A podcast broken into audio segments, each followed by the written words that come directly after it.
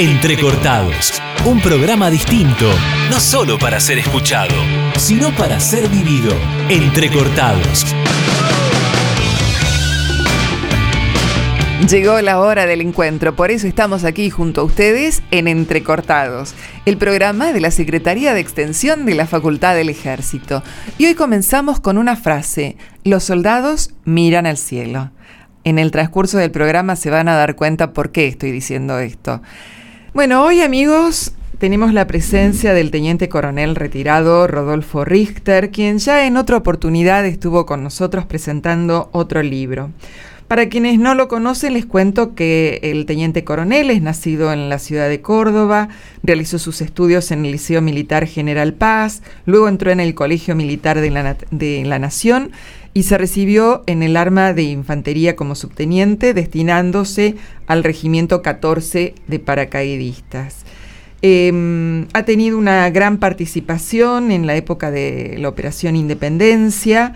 Eh, fue herido en combate y recibió la medalla al heroico valor en combate y herido en combate. Eh, realizó la carrera de Ciencias Políticas en la Universidad Católica Argentina, se doctoró allí y fue profesor hasta principio de años este, en la Cátedra de Historia de las Ideas Políticas 3 de la Facultad de Ciencias Sociales de dicha universidad, de la Universidad Católica. Y hoy nos visita porque ha sacado un nuevo libro, Los soldados miran al cielo, relatos de combates. Primero, muchas gracias por compartir con nosotros este momento. Gracias a ustedes por la invitación.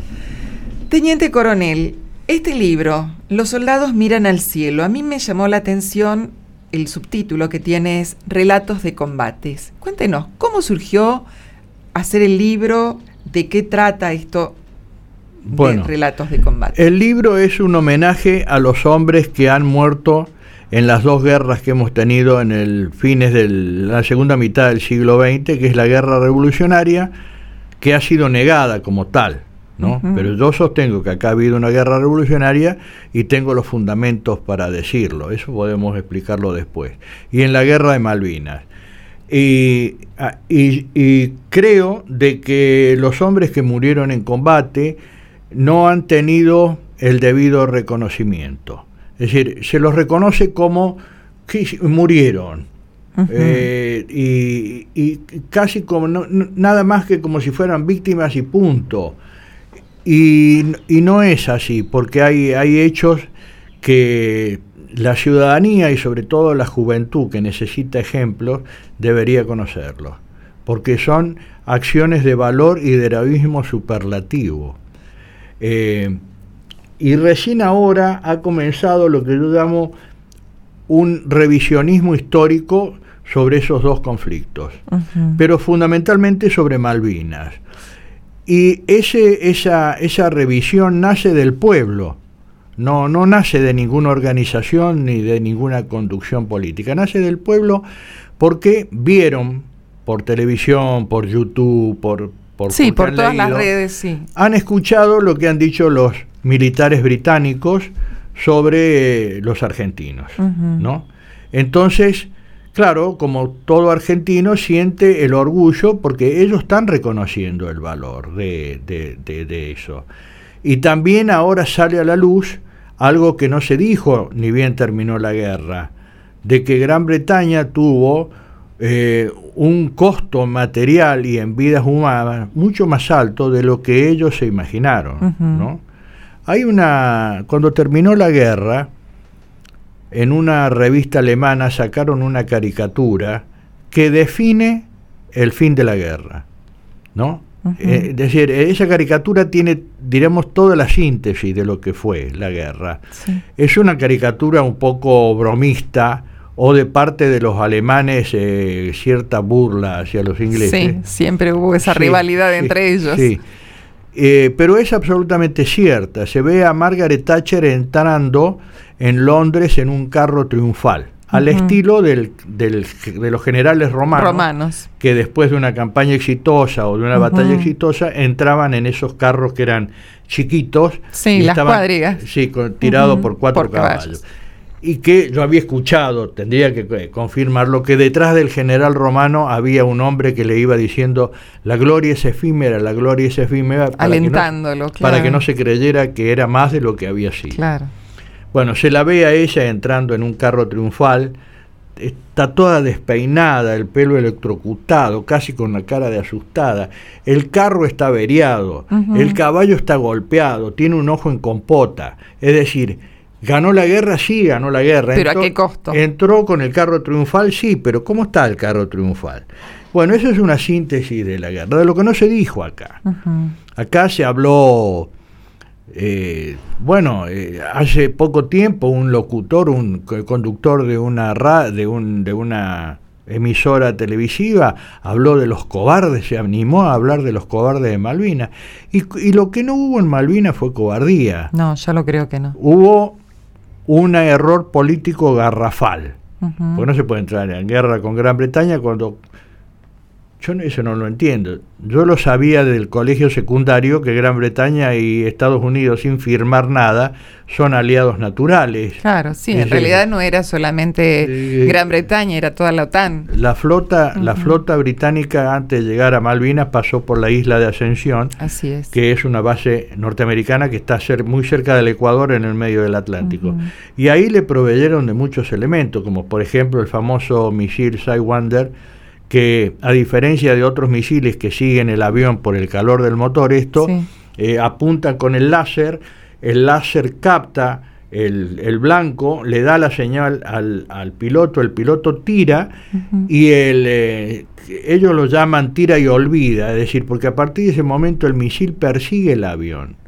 Y no necesita sentir el calor del avión enemigo para perseguirlo, porque ya lo es como si lo hubiera fotografiado y lo persigue. Claro.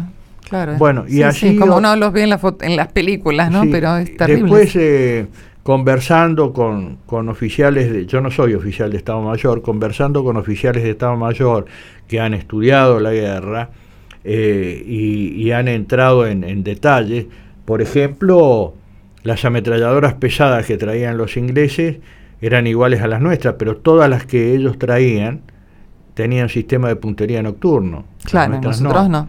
Después trajeron armas antitanque, nosotros no teníamos tanque.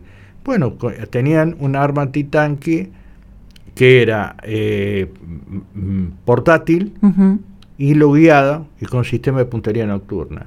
Y si había una posición donde había uno o dos soldados nada más que les molestaba demasiado, le tiraban el misil y lo iban guiando, porque era hilo guiado. Claro. Bueno, hay una serie de detalles técnicos eh, que, obviamente le daban a los británicos una superioridad enorme. Sin embargo, acá la derrota se habló, por ejemplo, en el combate de Darwin, cómo es posible que los ingleses eran menos y, superaron a, los, a, la, guarnición que estaba ahí, que era un número mucho mayor.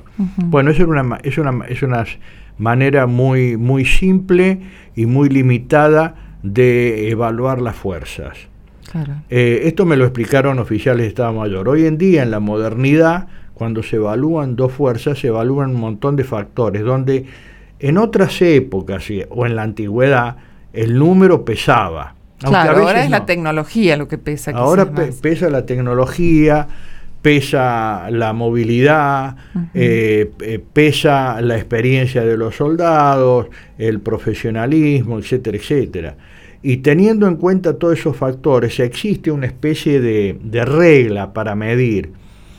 Y yo escuché varias veces que los ingleses en Malvina nunca atacaron una posición argentina con una superioridad menor al 10 a 1 tomando en, en, base eh, eh, como base esos factores.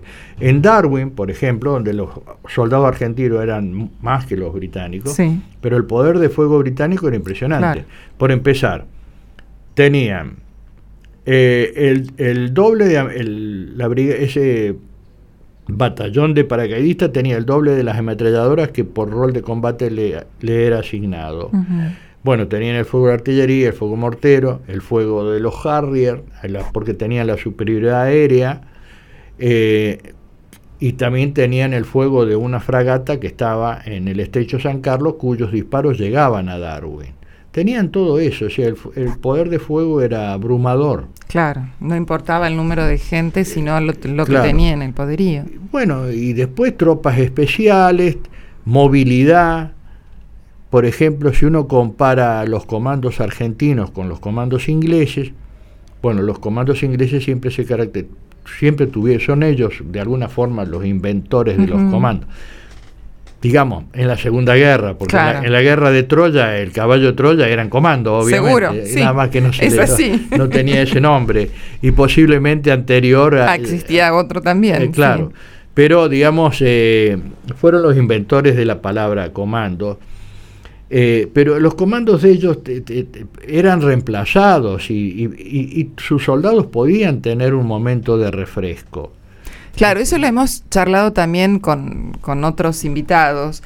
Eh, la posibilidad que tenían los británicos de recambiar la gente, o sea, estaban, no sé, 24, 48 horas, iban a sus barcos, descansaban y eran, digamos, reemplazados por otros. Sí. Mientras que los argentinos esa posibilidad no la tenían, era imposible prácticamente. Los comandos argentinos tenían el problema de que eh, sus helicópteros podían ser, después del des y más después del desembarco, podían ser captados. Claro. Y si eran captados eh, por un Harrier, el, el, el, helicóptero tenía que.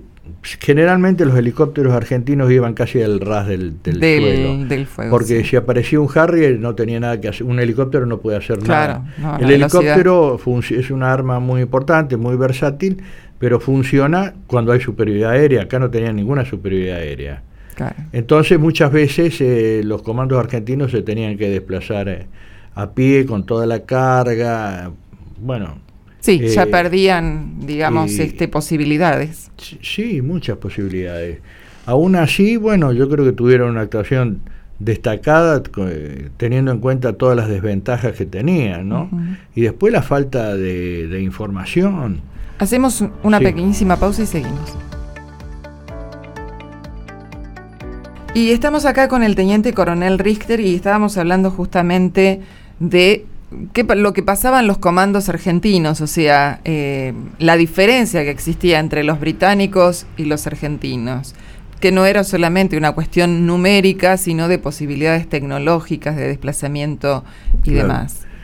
Hubo un combate entre comandos, bueno, uno que fue el de la casa Top, Top Malo, no me acuerdo cómo sí, se pronuncia. Top Malo. Sí, bueno, que por un lado se considera que ese pequeño grupo de comandos argentinos no tendría que haber ido a la casa esa, pero ellos llegaron a un determinado lugar, cansadísimos, después tuvieron que atravesar un, un, un arroyo con el agua hasta la cintura, con temperatura uh -huh. bajo cero, evidentemente estaban ateridos de frío, cansadísimos, necesitaron un reponerse. Entonces pensaron entrar a una casa que estaba abandonada, se reponían y antes de que se hiciera de día saliera. Pero obviamente los sistemas de comunicaciones y de alerta de los británicos estaban muy aceitados y los detectaron, los rodearon, hubo un combate muy, muy, muy intensos y, y las tropas eh, argentinas, los comandos argentinos, después de las bajas que tuvieron, los que quedaron, se no les quedó otra alternativa que rendirse.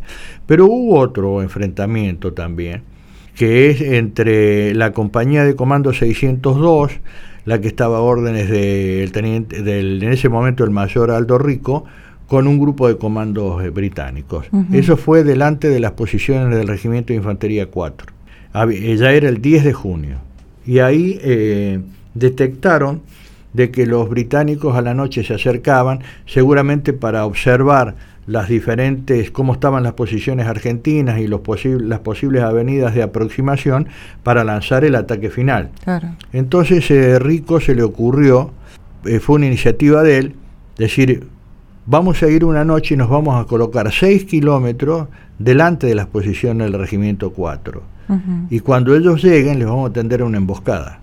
La idea era buena. Aparte, él tomó contacto con el grupo de artillería 3 y fijó en la carta topográfica una serie de puntos donde él, a órdenes de él, tenían que, eh, a órdenes de él tenían que realizar los fuegos. Sí. En caso de que fuera necesario. Bueno, tuvieron la mala suerte de que los ingleses anoche llegaron antes y los vieron primero a ellos. Ah.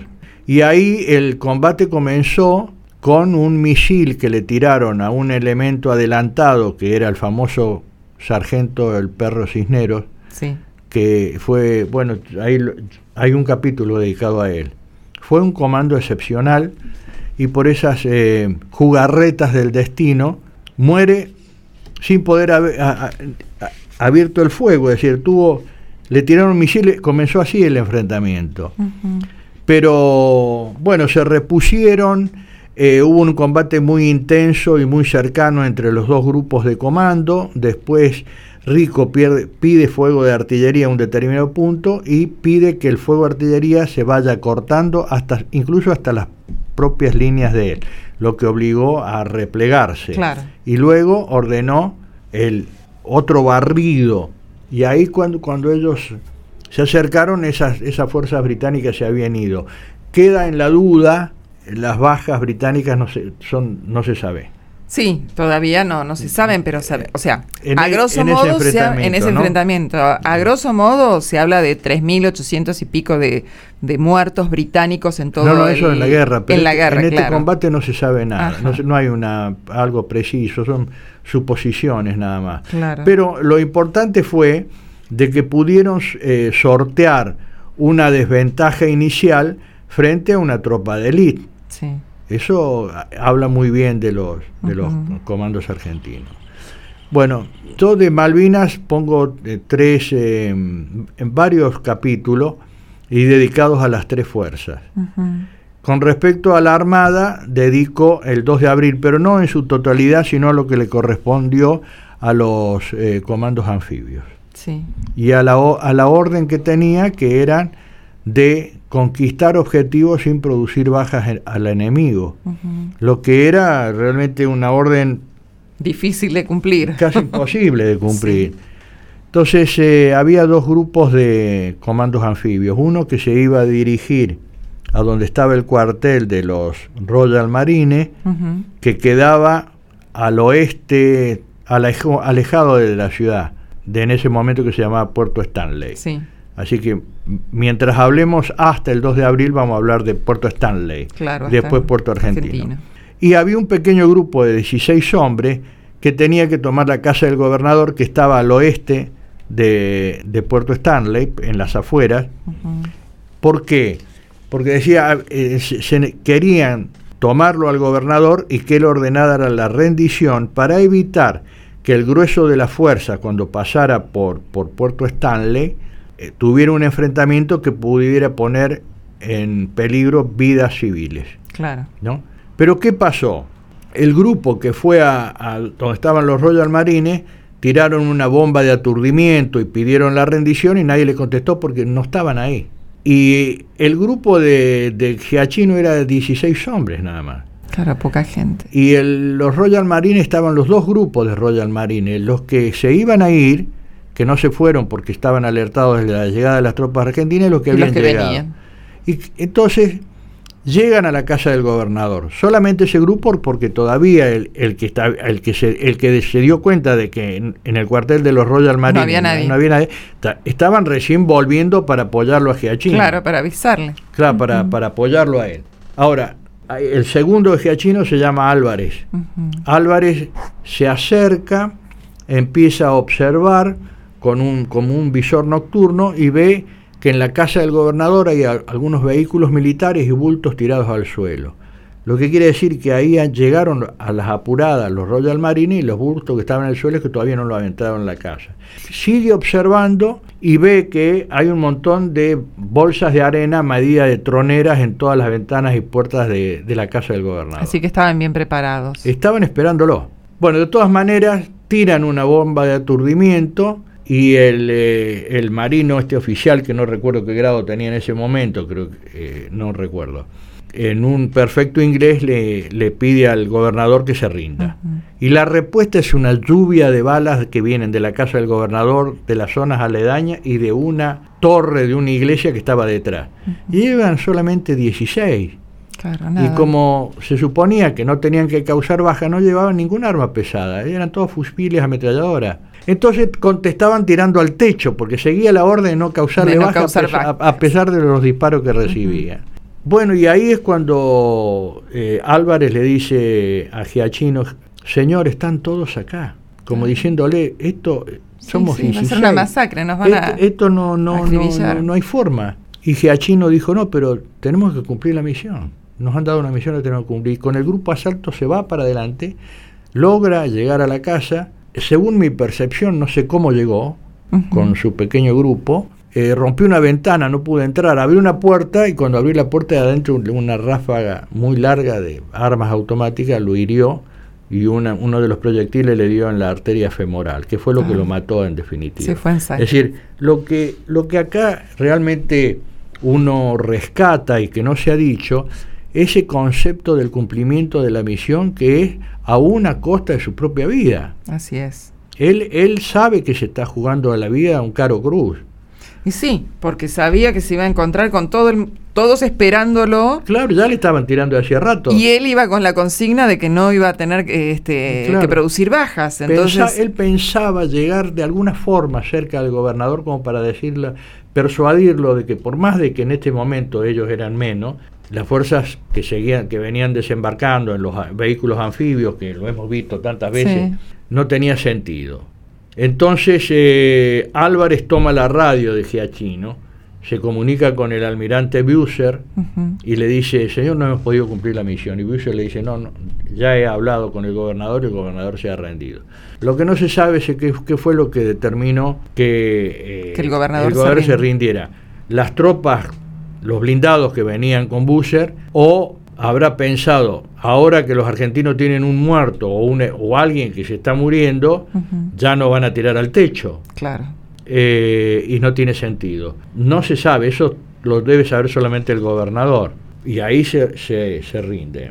Bueno, y Giachino, eh, no, no, él se da cuenta, él se dio cuenta de que no llegaba. Sí, iba, digamos, eh, hablando la... así, al matadero, en realidad. Sí, él se dio cuenta de que sus heridas no, no tenían uh -huh. solución porque hasta que lo rescataran se dio cuenta que le, que iba a morir ahí. Porque sí, era mucho la sangre que perdía. Claro, y sí, una herida en la femoral se van claro. en sangre rápidamente si no sí, son sí. atendidos. Sí. Y después también cayó herido Quiroga, que era el que el, el, que habló en el inglés, intérprete. y el, un cabo un cabo enfermero. Bueno, ahora toda la operación, toda la aproximación que hicieron, el desembarco, todo impecable, los comandos anfibios. Y hago una narración también de la preparación que ellos tienen porque tienen un contacto estrecho con nosotros, porque parte del curso que ellos hacen... Ahora nos cuenta, sí. seguimos en el próximo bloque. Y seguimos con el teniente coronel este, Richter y nos iba a contar la preparación de los comandos. Sí, hay una relación entre los comandos argentinos y los comandos anfibios, porque eh, dentro de los cursos que ellos hacen, hay uno que lo hacen en ejército, que es el curso de comandos. Uh -huh que con muy buen criterio, en vez de montar un curso de comandos propio eh, del propio, arma, sí, de con todo el gasto que eso significa, aprovechan el que ya está, uh -huh. ¿no? Y bueno, la, la, última vez antes de la pandemia estuve en una reunión que se hizo en Campo de Mayo, un festejo del Día de los Comandos, y tuve la suerte de encontrarme con dos suboficiales que habían sido compañeros míos en el curso de comando y que uh -huh. habían estado el 2 de abril. -huh. sí. eh, bueno, fue la verdad que muy, muy, muy lindo el, el encuentro y re, después de tantos años recordar. Entonces se me ocurrió decirle, bueno, estos hombres que tenían esa misión tan difícil, porque creo que, no sé si cuántas oportunidades en la historia militar se da el caso de que a una fuerza, una fuerza tiene que conquistar un objetivo sin producirle baja al enemigo. Seguro. ¿No? y entonces eh, pongo bote por bote lo, la, los que intervinieron en esa, uh -huh. en esa operación. Y con respecto a otra fuerza, es eh, tomo de la Fuerza Aérea el ataque al, al Coventry, uh -huh. a un crucero, ¿no? Y bueno, los con los eh, oficiales de la Fuerza Aérea que participaron en ese, en ese hundimiento del Coventry, que aparte tenía una fragata al lado acompañándolo, eh, ellos me dieron los detalles técnicos, por lo cual se exalta aún más el, ese hecho. Ese, es, un hecho, es decir, ellos no, no, se esperaron nunca algo así. Que un avión, el Skyhawk, con el cual atacaron el Coventry, eran cuatro Skyhawk, hundieron el Coventry y le pegaron con una bomba de 450 kilos a la, a la fragata, que tuvieron la, como era una bomba tan pesada, atravesó la fragata, porque si se hubiera quedado adentro, la fragata se hunde con esa bomba. Claro. Y explotó en el mar. Bueno, pero si uno toma los detalles técnicos, realmente eh, se exalta mucho más esa operación. Primer punto, los, los, la Armada Argentina, conociendo las características de los barcos ingleses, hizo un cálculo de que para hundir un barco de guerra inglés en Malvinas se necesitaban ocho Skyhawk, de los cuales, según los, estudios técnicos que hicieron, incluso creo que con la ayuda de una universidad, cuatro Skyhawk seguro no volvían. Y de los otros cuatro, la incógnita de, que cuánto volvían y qué podían hacer. Bueno, acá fueron cuatro y volvieron los cuatro, hundieron el Coventry y averiaron la Botwar. Ahora, eh, cuando uno va a los detalles técnicos, el Skyhawk voló por primera vez el prototipo en el año 1954. Y el Coventry fue votado en el 1978. Hay 25 años de diferencia, de diferencia tecnológica. Es decir, eh, eh, el, alcance, la velocidad de los misiles. Sí, encima, eh, digamos que al desarrollarse todo en los mares del sur, que dicen que son los, uno de los mares más bravos del planeta, había que tomar en cuenta también los vientos, a qué velocidad, o sea, esto me lo han comentado un capitán de navío, Guillermo Spinelli, decían, tenían que ver el peso del combustible, el peso de los misiles, con qué velocidad iba el barco donde estaban para ver con qué velocidad salía el avión.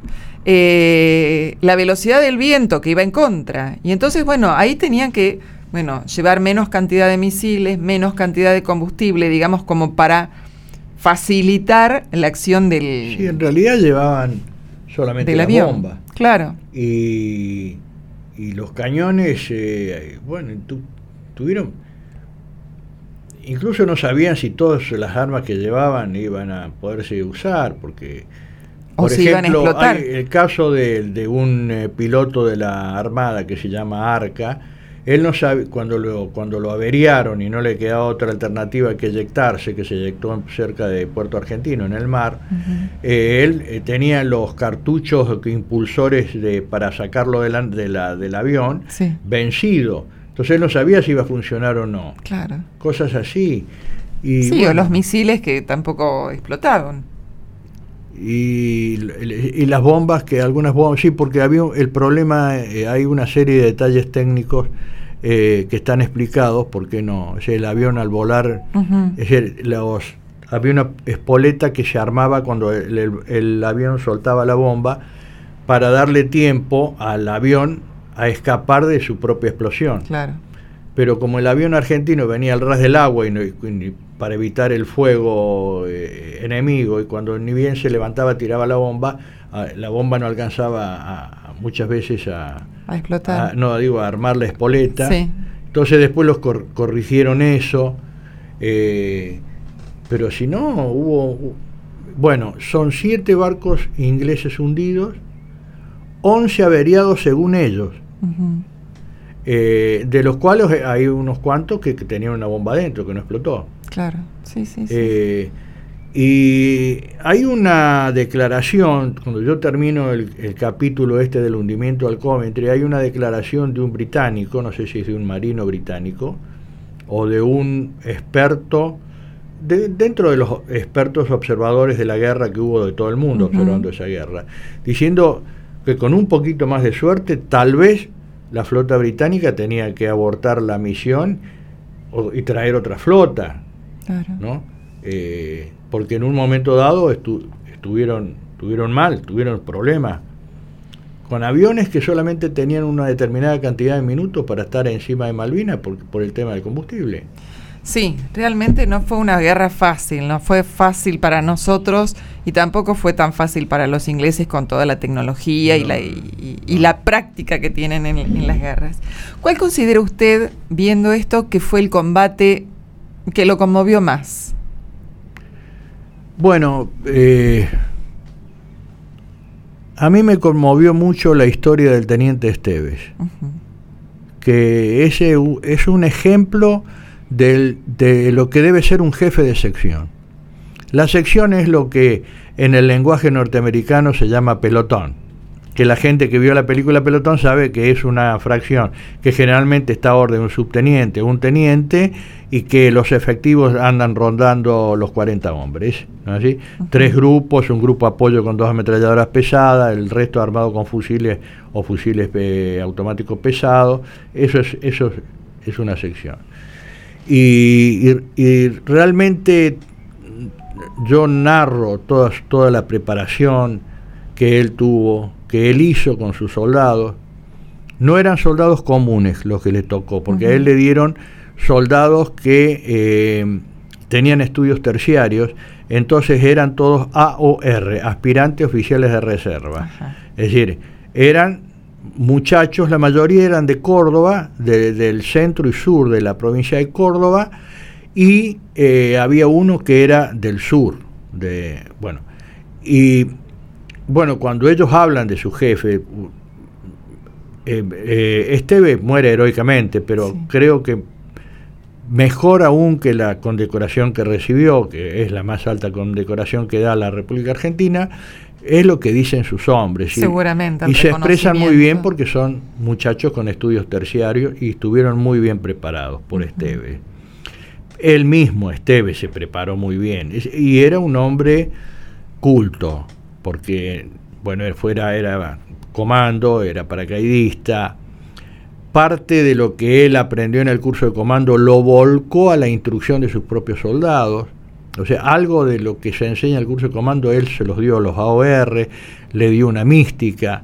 El regimiento, bueno, el regimiento era el regimiento de infantería de 25, que estaba a órdenes del teniente coronel Seneldín, que de todos los regimientos que hubo en Argentina, en, Malvinas, fue el, mejor preparado, ninguna duda. Es cierto que él recibió la orden antes que los otros, pero eh, era el mejor preparado. ¿no? Y, bueno, Esteves... Eh, sus, sus, cualidades militares, su, su, su, calidad moral. Así ¿no? Eh, y la forma como, como cuidó a su gente, cómo la preparó, cómo le, dio ánimo.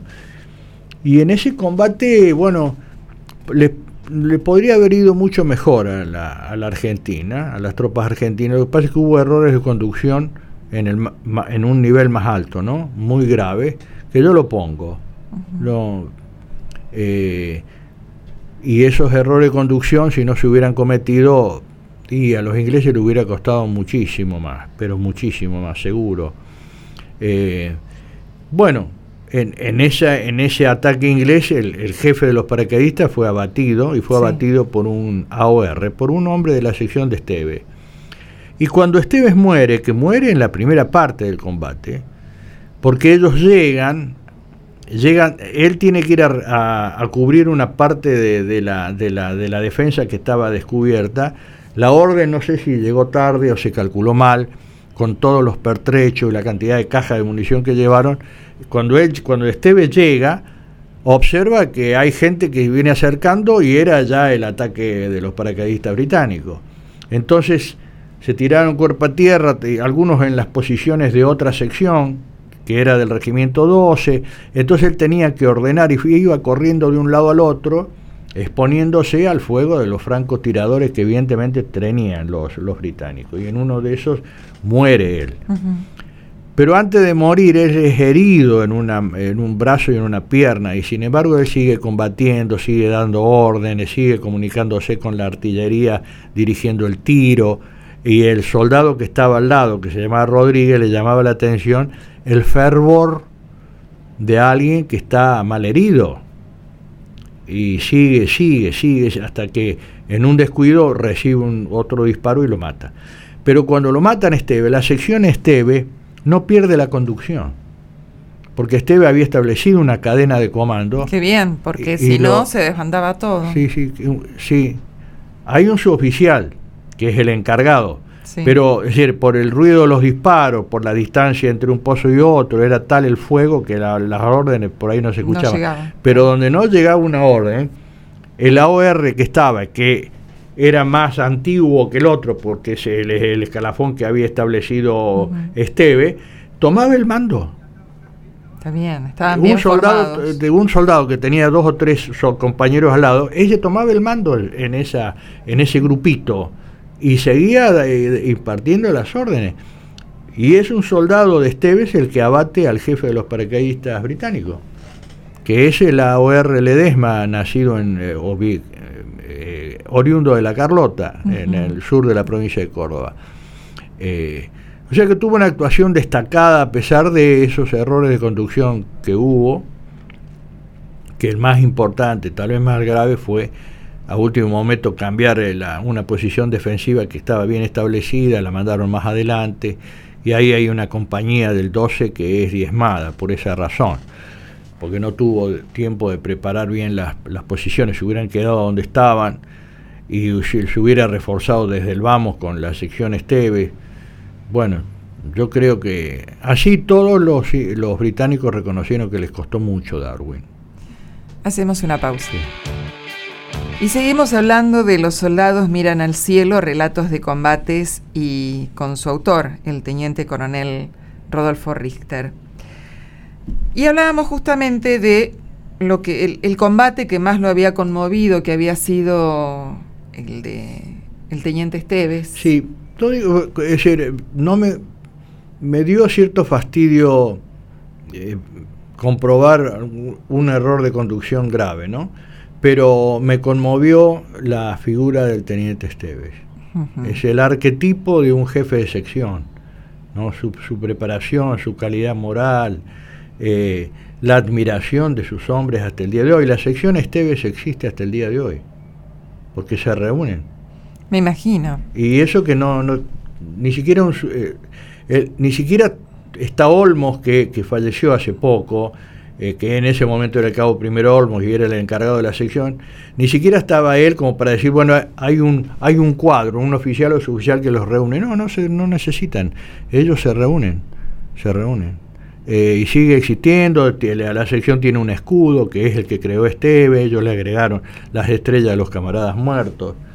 Eh, y eso, realmente esa personalidad me, llamó mucho la atención y ese y debe debería ser eh, más conocida esa personalidad, sobre todo para dar dar a conocer eso a los, a los jóvenes, ¿no? Bueno, es conocida la carta que él escribe eh, a su familia y habla de la calidad moral y espiritual y quizás él y se lo cuento y se me pone la piel de gallina ese espíritu siguió acompañando a su sección aún después de muerto. Sí, sí, sí, sí. Sí, sí, e, eso, e, eso es absolutamente cierto él, le dio una mística a esa sección, un espíritu, y él muere y la sección... Eh, le sigue respondiendo. No claudica. No claudica cuando ya es sobrepasada. Claro. Es sobrepasada por, por, el avance... Pero no por voluntad propia, o sea... No, no, no, no, no. Cuando está, cuando está sobrepasada e incluso ya los ingleses rodean eh, hasta, esa posición, ya no hay más nada que hacer, ya lo demás sería ya un suicidio, ya está rodeado, el fuego es abrumador, y bueno, eh, y bueno, no, de todas maneras no, tampoco fueron los soldados de RR los que dieron la orden, sino bueno, había un oficial que, que vio también, que, que anduvo muy bien eh, que es Pelufo, porque era cadete de cuarto año del colegio militar, lo ascendieron a subteniente el día 7 de abril. Y tuvo una actuación destacada. Lo hirieron y siguió combatiendo. Y, dijo, bueno, esto se terminó cuando lo vuelven a herir y ve que está todo rodeado de británicos, ya no quedaba otra. La otra parte del libro son enfrentamientos de la década del 70, ¿no? Bueno, eso es lo importante. Lo más fuerte de nuestras fuerzas es la propia gente es el, lo, que no es material, lo que es espiritual. Exactamente. Teniente Coronel, le agradezco mucho su participación y recuerden, los soldados miran al cielo, relatos de combates. Seguimos con el programa. A continuación, entérate de la columna cultural de la mano de Julieta Desmaraz. Julieta Desmaraz. Y llegó el momento de nuestra columna cultural a cargo de Julieta Desmaraz. Hola Juli, ¿cómo estás? Muy bien, Lili, hola a todos. Bueno, siempre nos traes algo nuevo, libros, obras de teatro, poesía. ¿Esta vez qué es? Bueno, hace mucho que no, no hacía una reseña del librito, siempre está, veníamos con mucho Netflix, mucha pandemia. Sí, y, muchas series. Sí, sí. Eh, y dije, bueno, eh, qué buena ocasión. Hace poco fue mi cumpleaños y me regalaron una novelita. Eh, digo una novelita sin no a modo despectivo. Porque es chica, digamos, exactamente, no tiene muchas hojas. Ah, tiene muy poquitas y 144 páginas. Es, por eso es, es, breve. Y mm, a mí me pasa algo, es, de Amélie Notbon y la novela se llama Estupor y Temblores. Me la regalaron, eh, como ya dije, para mi cumpleaños. Y en mi en otro cumpleaños, hace unos años atrás, uno de mis hermanos también me regaló eh, de ella eh, La Nostalgia Feliz. Y dije, bueno, y empecé por ahí, porque ah, son esos libros, a mí me pasa con, con esta autora, son, son sus textos los recibo a modo de regalo, pero no es algo que yo elegiría para leer. Claro. Eh, y bueno, en este caso, cuando leí La Nostalgia al Feliz, porque fue un regalo de mi hermano y no quería cambiarlo por una cosa de, de amor, em, puedo decir que me gustó la primera frase, después me costó, pero no es que me costó por rechazo, no me volvió loca y hoy el tiempo es, es precioso siempre. Entonces me pasó que digo, bueno, lo leí, no me pareció nada, nada, nada en otro mundo. No te conmovió, digamos. Exactamente, y no volví a ella. Y me pasó, eh, eh, bueno, eh, la semana pasada cuando otro amigo, escritor, del cual también es eso, ¿no? Uno dije, bueno, ¿por qué me hacen estos regalos? Y justo son dos personas sensibles que a mí siempre traen, hablamos siempre de, series, de lo que estamos viendo, compartimos intereses, entonces siempre recibo con mucha alegría lo que me, digo, me quiero leer lo que me proponen. Y, le digo, mira, te voy a ser sincera, Carlos, le digo que también es escritor, narrador él, le digo, a mí me pasa con, con Notom que mm, me cuesta, pero le vamos a dar una oportunidad. Y así fue hace poco, una tarde de lluvia copiosa y que por suerte mi, hijito estaba muy entretenido en el jardín de, atrás de casa. molestaba. Jugando con su papá. Me lo leí en una tarde, pero así, es como, ah, bueno. me lo bajé, es así la... Eh, porque em, a diferencia de la, de, de, la, primera de la nostalgia feliz, bueno, esto sentí como una dinámica mucho más, este, bueno, vamos a ver de qué se trata. Ella es, em, siempre hay una cuota de, autobiográfica en, ella, hasta ahora por lo menos en estas dos novelas que leí de ella. Y acá es, eh, bueno, es una Amelie San, porque ella em, eh, vivió hasta los cinco en Japón y tiene un vínculo muy eh, precioso con Japón. Como todos que idealizamos nuestra infancia. Y yo viví en el sur y para mí el sur es lo sí, Es como para mí Córdoba, mi lugar en el mundo. lugar en el mundo, uno, donde uno fue feliz. Y también está la frase de no volver a donde uno fue feliz porque nos encontramos con la realidad. Pero bueno, eh, hay algo de eso también, ¿no?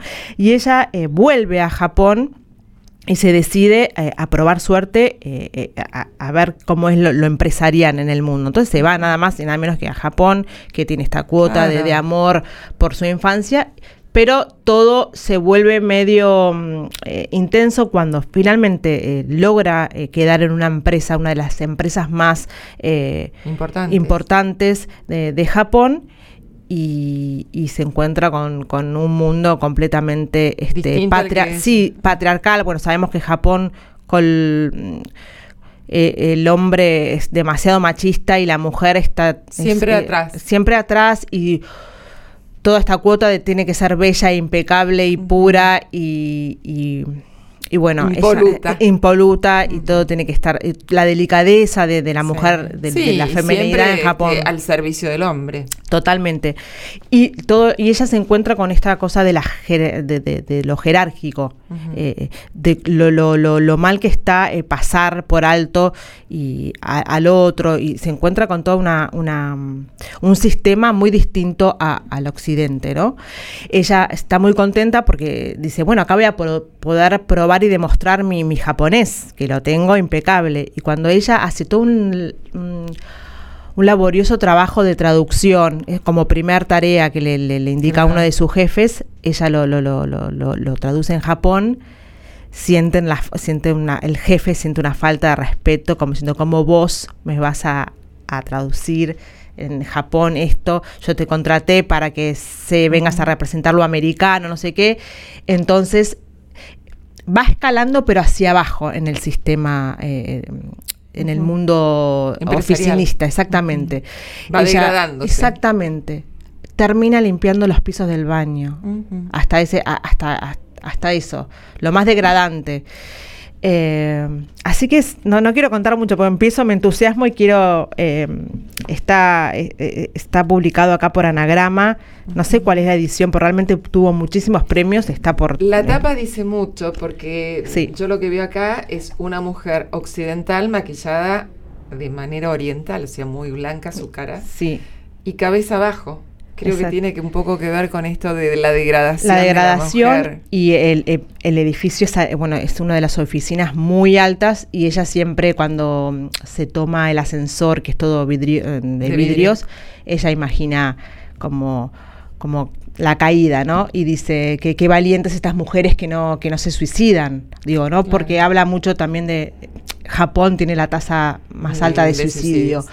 Eh, así que, eh, bueno, para los que no conocemos tanto el mundo eh, occidental, oriental. Ella, eh, oriental, perdón, ella nos brinda eh, un panorama exquisito realmente. O sea, empezamos a entender por qué las mujeres japonesas son tal así como ella las define. Es muy precisa, tiene un conocimiento de Japón también muy, muy encantador.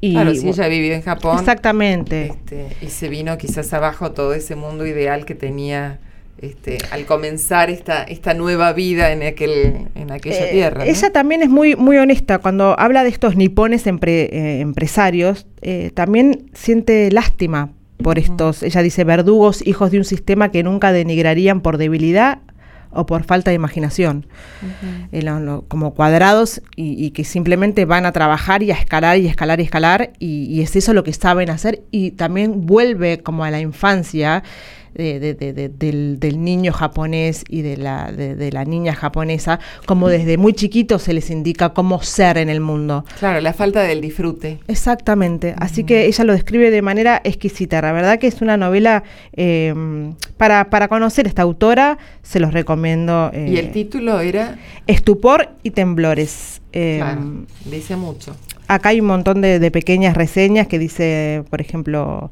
en la revista El, un descenso a los infiernos en un relato desopilante. Notom demuestra con inteligencia temible el absurdo delirante de nuestros sistemas económicos y descodifica la esclavitud y el sadismo que engendra la jerarquía profesional, una pequeña obra maestra de hilarante crueldad. Así que la verdad que Amelie tiene tiene su encanto. Yo le, di una oportunidad, otra oportunidad y no, no me arrepentí. Así que la recomiendo. Para conocer un poco entonces la, este, la forma de vida de Japón, quizás vista desde, desde otros ojos. Eh, y entonces repetimos, la autora, el título y la Amelie Notom, Estupor y Temblores de Anagrama. Bien, 144 páginas para ser leídas rápidamente. Así es. Bueno, gracias Juli. Continuamos con un poco más de música.